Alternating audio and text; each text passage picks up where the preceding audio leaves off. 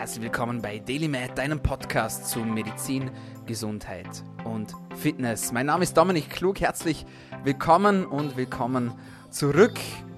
Dieser Podcast kostet nichts und so soll es auch bleiben. Wir werden nicht gesponsert von irgendwelchen Pharmafirmen und oder sonstigen Anbietern diverser Art. Wir haben gerade darüber geredet. Mein heutiger Podcast-Gast und ich, ich bin sehr froh, dass er hier bei uns ist. Aber bevor wir zum eigentlichen Inhalt kommen, wie immer die kurze Aufklärung. Der Podcast ist ja doch nicht ganz gratis. Ich wünsche mir von euch oder erwarte mir von euch, wenn ihr zuhört, dass ihr mir, wenn ihr was Neues lernt oder wenn ihr euren gesundheitlichen Horizont erweitert und das werdet ihr früher oder später machen, das verspreche ich euch, dann sollt ihr mir pro Episode einen Freund oder eine Freundin bringen, die sich das Ganze anhören, denn ich bin davon überzeugt, dass dann auch sie davon profitieren werden. Das ist auch schon alles und ich wünsche euch ganz viel Spaß mit der heutigen Episode. Bei mir sitzt ein, ja, ein guter Freund eigentlich sozusagen und mein alter Ausbildner sozusagen. Unglaublich und schön, dass wir uns wieder getroffen haben. Herzlich willkommen bei Daily Med, Dr. Stefan Walter. Hallo, hier ist Dr. Stefan Walter. Ich bin der Ex-Ausbildner von Dominik Klug, bin Internist, bin niedergelassener Internist in Wolfurt und mein Spezialgebiet sind kardiovaskuläre Erkrankungen und äh, versorge hier die einheimische Bevölkerung und hoffe, dass ich sie ein etwas längeres Leben bieten kann. Und ähm, ich hoffe auch, dass es mir gelingt, auch in der Zukunft. Und möchte euch auch ein bisschen beraten, was es heißt, ein längeres Leben haben zu wollen und was man dafür tun soll. Sehr cool und hoffentlich nicht nur länger, sondern auch besser. Ja? Da, darum geht es ja am Ende des Tages, ja? dass wir auch mehr Lebensqualität bieten. Und ich glaube, das ist auch so ein bisschen so die Passion von uns beiden geworden. Und ich hab, muss ja sagen, ich habe unglaublich viel gelernt von dir. Ja? Äh, als ich da meine internistische Ausbildung oder Grundausbildung sozusagen absolviert habe im Krankenhaus. Das hat aber auch richtig Spaß gemacht. Ja, ich erinnere mich sehr gern daran zurück. Vielen Dank auch nochmal für das alles, was du da gemacht hast und wie du das auch gemacht hast. Also ich war da immer sehr begeistert, wie du da auch an die Patienten rangegangen bist. Das kann auch nicht jeder. Ja. Ich glaube, das ist auch immer ganz wichtig und ich liebe diesen Satz. Viele sagen ja, der beste Arzt ist nicht der, der am meisten weiß, sondern der, der am besten kommunizieren kann. Und ich glaube, da steckt schon auch ein bisschen, ein bisschen Wahrheit dahinter. Natürlich braucht man ein gewisses Know-how, aber man braucht auch sozusagen äh, die Gabe oder ja, das Skill, dass man das ganze Wissen auch rüberbringt, sodass es bei den Patienten ankommt. Und da bist du absolut der Richtige und deswegen äh, lag mir auch das sehr am Herzen, dass wir uns hier treffen. Und ich habe ja die zehn Gebote von dir mitgenommen, ja, während meiner Ausbildung. Und vielleicht können wir die ein bisschen, ja, sozusagen ummodelliert, sodass es alle, alle verstehen, ja. Vielleicht kriegen wir die heute so zusammen, die zehn Gebote. Wenn es nur sechs werden, dann macht es auch nichts, ja. Aber Lass uns da gleich reinsteigen ins Thema. Ich kann mich noch erinnern, du hast immer zum, also die erste Frage, die du mir gestellt hast am Morgen vor der Visite, war immer, hat der Patient schon Stuhlgang gehabt? Ja, beziehungsweise an die Pflege hast du das gerichtet. Die sind da meistens besser informiert als wir, wir Ärzte, weil sie einfach nä näher dran sind am Patienten. Fangen wir da vielleicht gleich an. Der tägliche Stuhlgang, warum ist das so wichtig für uns? Der Mensch hat zwei Löcher. Eins oben und ein kleineres unten. Und das oben, da kommt Nahrung rein, Trinken. Und unten kommt der verdaute Rest wieder raus. Und wir in Mitteleuropa, wir haben alle ein kleines Problem mit dem Übergewicht, beziehungsweise ein großes Problem. Und ich sage den Leuten immer, das liegt daran, dass das Loch oben viel größer ist als das Loch unten. Und äh, aus dem Loch unten kommt halt weniger raus als oben rein. Und das, äh, was halt unten nicht rauskommt, das wird irgendwo angesetzt. Und bei meinem Hund ist das Loch oben noch viel größer als das unten. Aber irgendwie kommt unten viel mehr raus als aus, aus den meisten Menschen. Nicht? Und bei den Patienten ist es halt leider auch oft so, dass tagelang gar nichts unten rauskommt. Und das kann natürlich auch auf gefährliche Krankheiten hinweisen ähm, oder auch, dass zu viel rauskommt. Und wir müssen uns immer die Konsistenz anschauen vom Stuhlgang und dann wissen wir ungefähr auch, wie es dem Patienten geht. Nicht nur, aber der Stuhlgang ist auch wichtig. Die Farbe ist wichtig, die Konsistenz ist wichtig, der Geschmack Nein. oh, der Gott. Geruch ist wichtig. und, ähm, und deswegen war immer morgens die Frage, wie sieht der Stuhlgang aus? Und das war eben ein Punkt bei meinen zehn Geburten auf der Station, woran, wonach sich alle daran halten mussten. Ähm, Stuhlgang ist wichtig. Wie sieht der Stuhlgang aus? Und wie sieht denn jetzt der richtig gute, gesunde Stuhlgang aus eigentlich? Hm, also, es sollte mal nicht wehtun, wenn man auf dem Thron sitzt. Ähm, und wenn man auf die Uhr schaut und das Ganze geht länger als 60 Sekunden, kann es ein Problem sein. Also auf der Autobahnraststelle ist dann halt so, dass eine Riesenschlange vorne dran ist. Bei uns zu Hause, äh, ich habe äh, einen Haushalt mit lauter Damen, ähm, Töchtern und die Ehefrau. Ähm, da gibt es auch Stau auf der Toilette. Und ähm, das heißt, das Ganze sollte so flüssig sein, dass es gut rausgeht, aber nicht wirklich flüssig. Also einen Durchfall wollen wir nicht haben. Äh, ein harter Stuhlgang heißt eigentlich erstmal nichts Böses. Ein harter Stuhlgang heißt eigentlich, dass der Darm gut arbeitet. Im Volksmund wird eigentlich gesagt, dass ein harter Stuhlgang ein träger Darm ist. Das stimmt nicht. Ein harter Stuhlgang arbeitet der Darm sehr gut. Er holt nämlich sehr viel Wasser aus dem Stuhlgang raus und dann ist der Stuhlgang hart. Nur das kann zur Last werden. Die Leute können nicht mehr auf die Toilette. Sie trauen sich auch nicht auf Toilette, weil es weh tut. Und dann haben wir das Problem von einer schweren Verstopfung, Obstipation. Und das kann krankhaft sein. Die Diarrhoe hingegen, die kann natürlich auch krankhaft sein, wenn es also zu dünn ist. Dann verlieren die Leute erstens, die, die Patienten, sehr viel Wasser, sehr viel Salze. Und äh, es ist natürlich auch lästig, weil man muss die ganze Zeit auf Toilette. Nicht? Und mhm. ähm, ja, deswegen auf Station immer, wie sieht der Stuhlgang aus? Absolut. Und sehr, sehr wichtig. Und da steckt ja noch so viel mehr dahinter, das ganze Mikrobiom, aber das ist ein eigenes Podcast-Thema, sage ich jetzt mal. Aber ja, so ist es. Also, ich glaube, ich glaube, manche Menschen beschäftigen sich auch zu wenig, so blöd wie das jetzt klingt mit dem eigenen Stuhlgang, oder? Die schauen gar nicht richtig hin.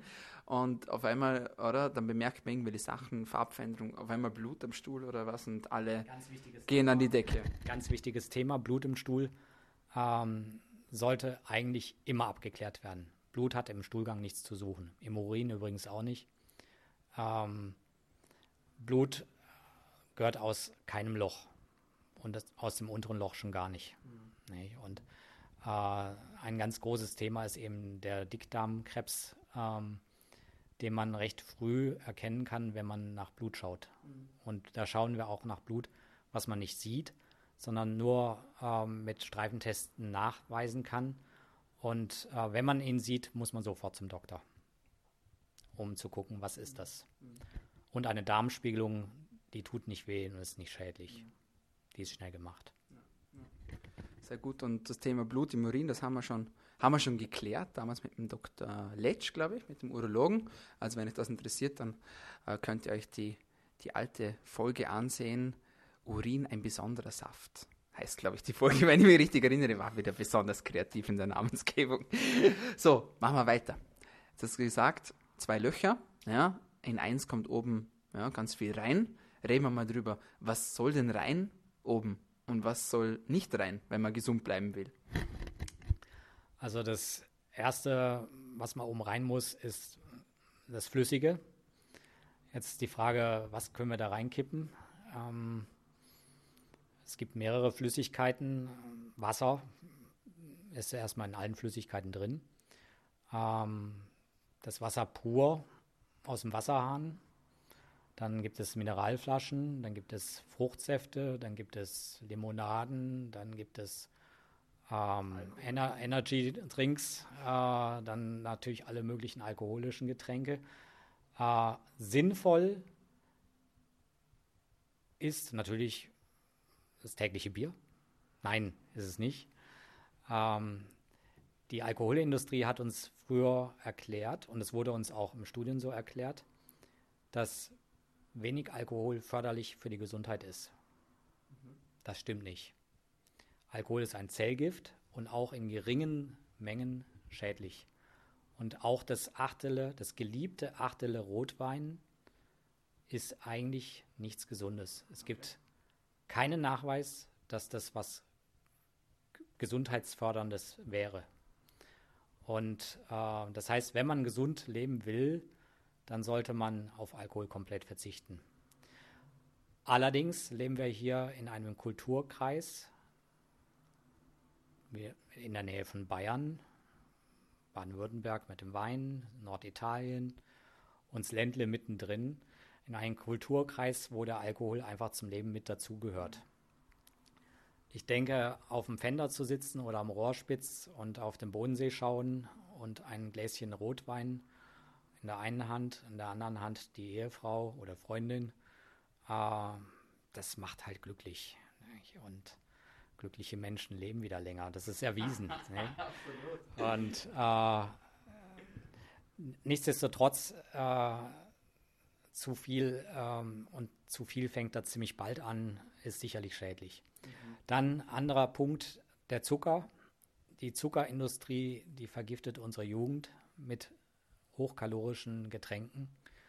Und äh, ich nenne jetzt hier keine Namen. Wir haben hier am Ländler auch Getränkefirmen, die unsere Jugend und unsere Menschen hier vergiften. Und die Fettleibigkeit, die ist hier endemisch.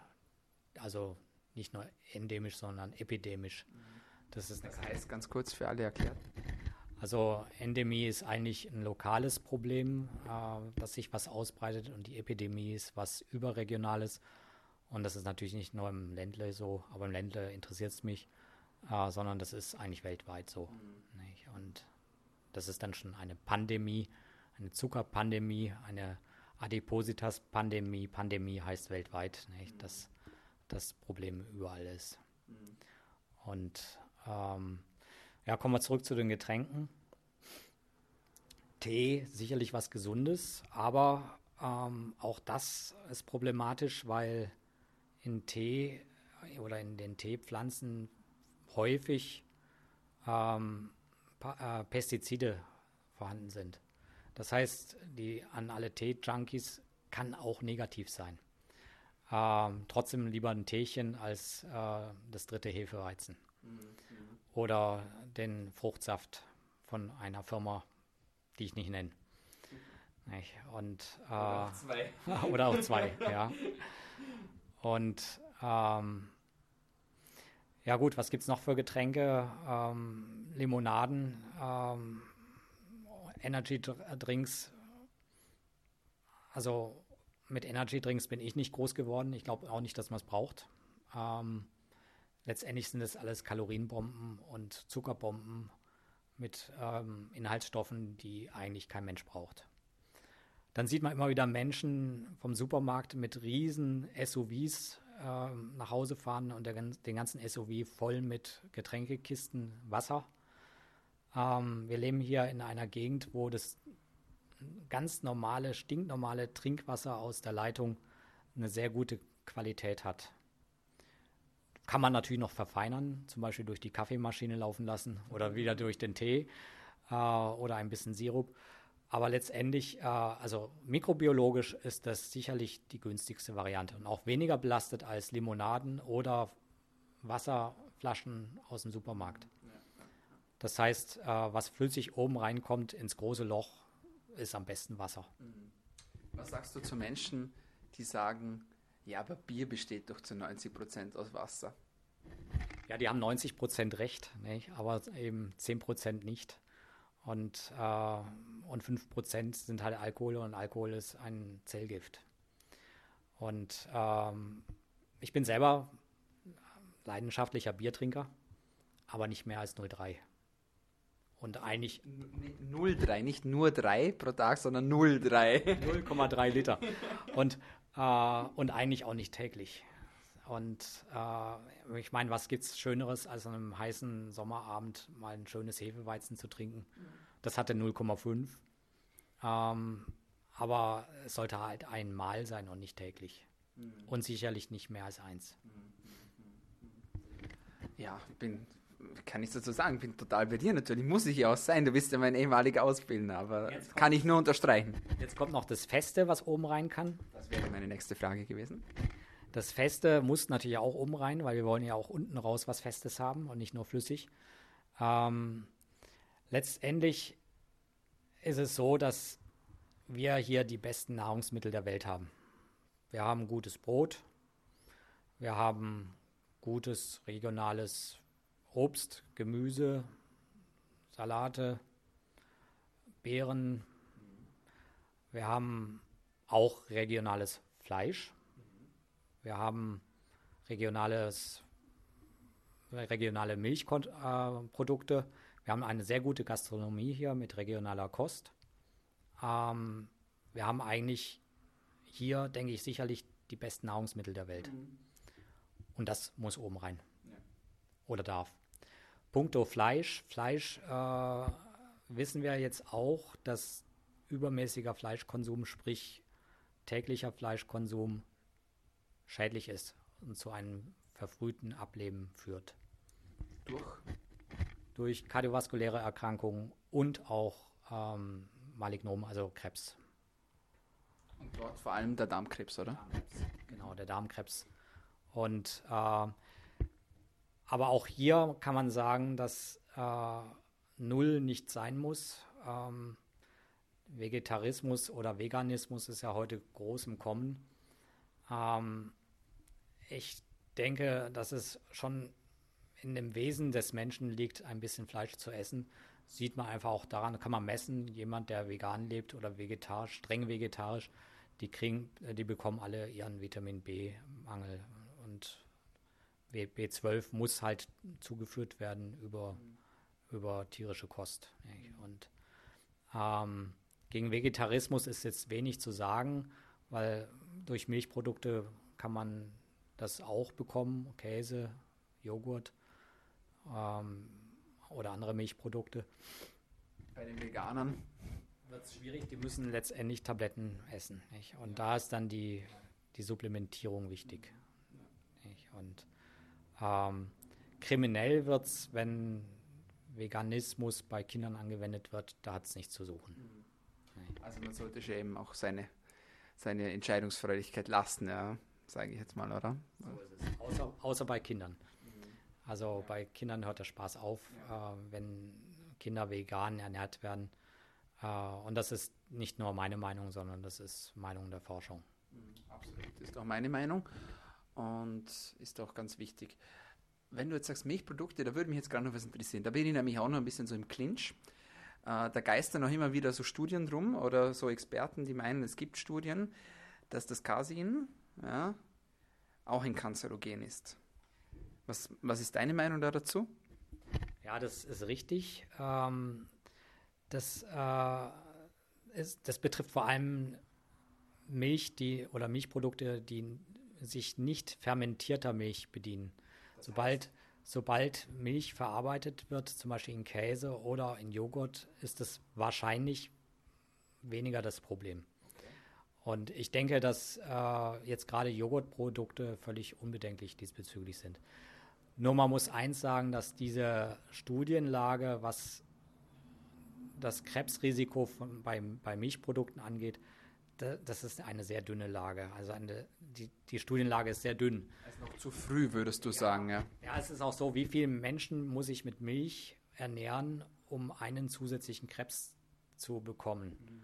Und ich denke, da sind wir in der größten Region ein paar Zehntausend, dass ich einen Krebs mehr habe.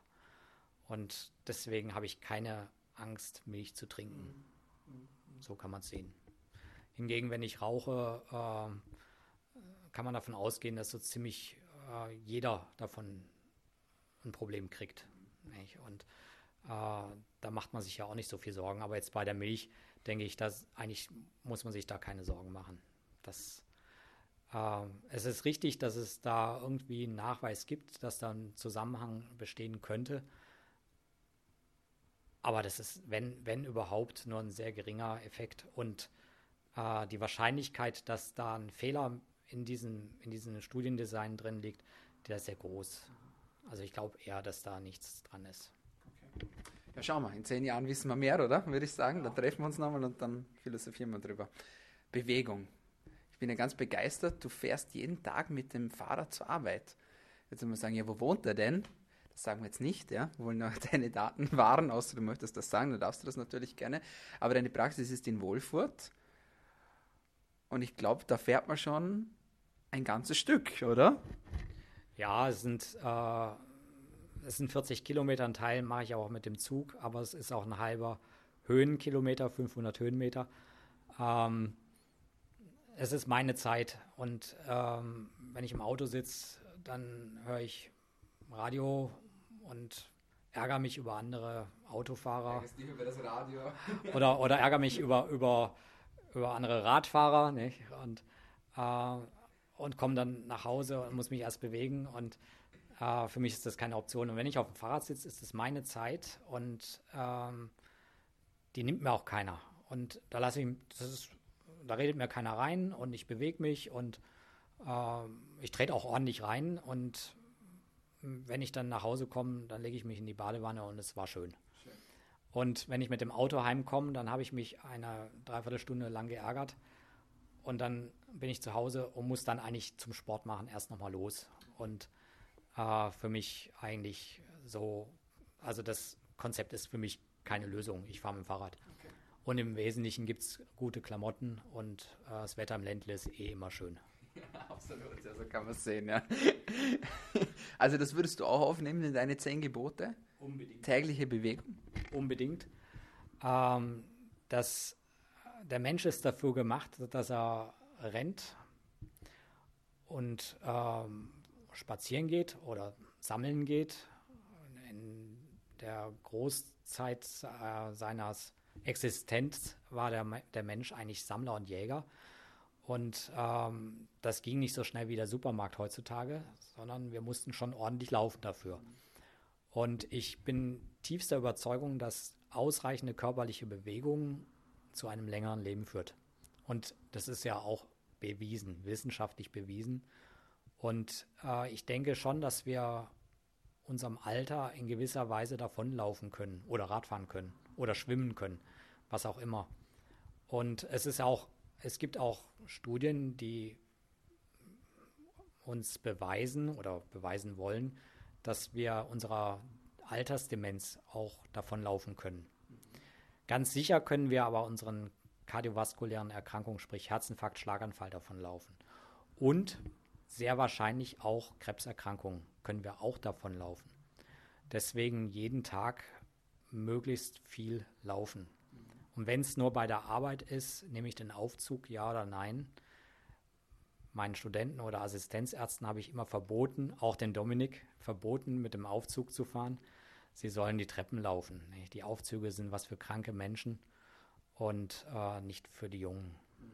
Und ähm, Ruhezeiten sind zwar auch wichtig, aber letztendlich ist das Bett da zum Schlafen und natürlich dann zum Sterben, nicht? Aber und zur Vermehrung, oder? Ja, ja, und zum Kinderkriegen gleich auch noch. Wobei, das kann man ja auf dem Schwimmbecken. Natürlich. Und äh, das mit dieser Bewegung, das gilt nicht nur für die Jungen, sondern auch für die Alten. Und es gilt nicht nur für die Gesunden, sondern auch für die Kranken. Und äh, das therapeutische Konzept von der Vergangenheit war ja immer, alle Leute ins oder alle Patienten ins Bett zu legen. Die Zeiten sind zum Glück vorbei. Und äh, das war immer auch mein, meine, mein großer Kritikpunkt im Krankenhaus. Wieso haben die alle Betten? Eigentlich sollte man äh, Klappbetten einführen, wie im Knast. Nicht? Dass also am Morgen nach dem Fiebermessen äh, das Bett hochgeklappt wird okay. und die Patienten haben kein Bett mehr. Und äh, wir hätten, ich bin ganz sicher, dass wir weniger Sterblichkeit im Krankenhaus hätten, würden die Leute nicht im Bett liegen. Was nämlich gerade das das, äh, die Gefahr für, für Thrombosen und Lungenembolie angeht, aber auch andere Erkrankungen, auch kardiovaskuläre Erkrankungen, Gefäßverschlüsse, Embolien und so weiter. Das heißt, auch die Kranken gehören auf zwei Füße und zum Laufen geschickt. Ich liebe das, sehr cool sehr cooler Ansatz. Schauen wir mal, wo es hingeht. Das ganze Konzept muss ja auch über, überdacht werden. Ja. Gerade auch die Betten, weil die Patienten dort einfach schlecht schlafen. Ja. Das ist auch ein Riesenproblem, oder? Dass die Patienten einfach schlecht schlafen im Krankenhaus, weil die Matratzen einfach natürlich auch, ja, sage jetzt mal, gut genug ja, sind sozusagen, ja, oder auch nicht. Ja. Also da wird sich, ich glaube, da tut sich schon einiges noch in den nächsten Jahren. Sind wir gespannt. So, jetzt haben wir schon einiges zusammen, ja, von den Geboten. Fassen wir mal zusammen kurz, ja. Also täglicher Stuhlgang, ganz wichtig, ja. Wasser trinken, ja, ganz wichtig. Kein Alkohol trinken, ja. Nur zum Glücklichsein. Nur zum Glücklichsein. Oder möglichst wenig Alkohol trinken, ja. Dann haben wir gesagt, möglichst regionale, saisonale Produkte essen. Täglich bewegen, ja vor allem Laufen, nicht Rauchen, haben wir schon gehabt. Ja. Was denn noch? Was gibt es noch? Was fällt dir so ad hoc ein, wo du sagst, so, das ist etwas, das kann man jeden Tag machen und das macht äh, einen ja, langlebig sozusagen. Also ich denke, das Glücklichsein ist noch ein ganz wichtiger Punkt. Freunde, Freundeskreis, Sport, ähm, aber jetzt nicht nur wegen der Bewegung, sondern auch wegen dem Glücklichsein. Ein Hobby, wir haben hier die schönste Gegend der Welt. Leute, geht auf die Berge. Wir haben so schöne Berge hier. Wir haben so einen schönen Bodensee hier. Und wir können, wenn es uns hier zu eng wird, mal nach Italien runter. Und äh, auch dort ist die Gegend wunderschön. Und wir haben ja so nette Menschen im Ländle. Ähm, geht mit euren Freunden abends mal aus oder fahrt mit der Freundin zum Bodensee an Rohrspitz. Ähm, ich denke, griesgrämig durch die Landschaft zu laufen und äh, immer irgendwelches unsinniges Zeug zu posten. Ähm, und lasst eure Handys mal liegen. Schaltet sie aus und geht mit, Warum? geht mit euren Freunden lieber was Schönes machen. Macht Ausflüge. Die Handys äh, sind schon wichtig heutzutage, aber letztendlich verarmen sie uns auch. Wir gucken immer nur noch auf das äh, rechteckige Ding und schauen immer, was noch gepostet werden muss, anstatt einfach mal rauszugehen und äh, mit den Füßen mal in den Rhein, in den eiskalten Rhein zu steigen. Das hat was, das den Kies unter den Füßen spüren. Das können die Jungen gar nicht mehr. Die schauen nur noch auf ihr Handy. Und ich glaube, es macht viel mehr Spaß, selbst im Winter mal im Bodensee zu steigen als die ganze Zeit nur mit dem Handy rumzugucken. Und äh, deswegen, Handyzeit ist wichtig, aber sie sollte begrenzt sein. Unter eine Stunde. Und das ist schon viel, finde ich. Jetzt hast du ganz viele Jahre im Krankenhaus und bist jetzt in deiner eigenen Praxis. Was würdest du denn sagen, was sind so die, oder, sagen wir mal, das Beste oder die besten zwei Dinge, die du in dieser Zeit gelernt hast, wo du im Studium nicht wusstest oder wo du vielleicht, ja, zu einer anderen Meinung bekehrt worden bist oder gesagt, okay, da hat sich jetzt meine Meinung dazu geändert, jetzt in Bezug auf die Menschen oder in Bezug auf die Gesundheit? Also erstmal meine eigene Erfahrung ähm, als Student habe ich Schlafen eigentlich als was Überflüssiges angesehen. Ähm, weil abends ging man weg und früh morgens dann halt in den Hörsaal und dann ist man mittags vielleicht noch Skifahren gegangen und dann abends nochmal in den Hörsaal und dann, dann abends wieder weggegangen. Nicht? Und, äh, und irgendwie ging das auch so mit kurzen Schlafphasen. Und ähm, als ich junger Arzt war, habe ich Nachtdienste gemacht, fand das am Anfang auch richtig cool. Und Notarzt fahren und ähm, Notfallambulanz und das mit dem Schlafen fand ich irgendwie nicht so, nicht so wichtig. Also, und je kränker die Menschen waren, desto cooler fand ich das und habe denen helfen können. Und, ähm, und das Blaulichtfahren, das fand man auch cool. Und ähm, wenn man dann mal 40 wird, dann fängt es dann langsam doch an zu nagen mit dem Schlafmangel und irgendwie merkt man dann, oh, ich bin nicht mehr so wie früher. Und wenn man dann vom Alter her, jetzt bin ich 50, ähm, auf die 50 zugeht, dann, dann merkt man irgendwie, oh, mir fehlt was im Leben. Immer dieser Schlafmangel und jeden Tag Dienste machen und Schlafmangel und nachts arbeiten und Schlafmangel. Und äh, jetzt bin ich ein Jahr in der Praxis und habe gemerkt, was mir fehlt. Der Schlaf. Und mittlerweile denke ich, dass der Schlaf auch eine ganz wichtige Säule ist, gesund zu bleiben. Ähm, das heißt nicht, dass jetzt ein 30-Jähriger zwölf Stunden am Tag schlafen soll. Nein. Aber es heißt halt, dass der Schlaf auch für einen 30-Jährigen wichtig ist. Und äh, das heißt auch nicht, dass ihr jetzt alle um 9 Uhr ins Bett gehen müsst. Es reicht auch um 12 Uhr nachts, ähm, wenn man nicht zu früh wieder raus muss. Und äh, den Schlaf kann man auch am Wochenende, wenn man jetzt halt nachts auf der Piste ist, auch mal tagsüber nachholen. Das geht. Ähm, aber ich denke, das ist eigentlich das, was ich jetzt in dem Jahr Praxis gelernt habe. Hey, mir hat was gefehlt. Und ähm, Dominik, wenn du in meinem Alter nicht so aussehen willst, schlaf genug. Aber wir sehen uns eigentlich schon ganz ähnlich. Ja? Ich habe nur mehr Falten. Zumindest von der Frisur her sehen wir uns schon sehr ähnlich. Aber ja, genau. Aber wir sind beide glücklich. Und das ist das, was zählt am Ende, würde ich sagen, ja. oder? Sehr glücklich, sehr glücklich. Sehr cool. Meine letzte Frage an dich. Die kriegen alle meine Gäste. Ja? Und ich bin immer ganz gespannt, was sie dazu sagen. Welche tägliche Medizin würdest du denn empfehlen, damit wir alle besser, gesünder und länger leben können? Jetzt war da schon ganz viel dabei. Wenn du dich für eines entscheiden müsstest, wenn du sagst, du kannst nur eine Entscheidung treffen jeden Tag, welche würdest du treffen, damit du den größten Einfluss, also positiven Einfluss auf deine Gesundheit ausüben kannst? Eine Glückspille. Ähm, ich war. Eine legale.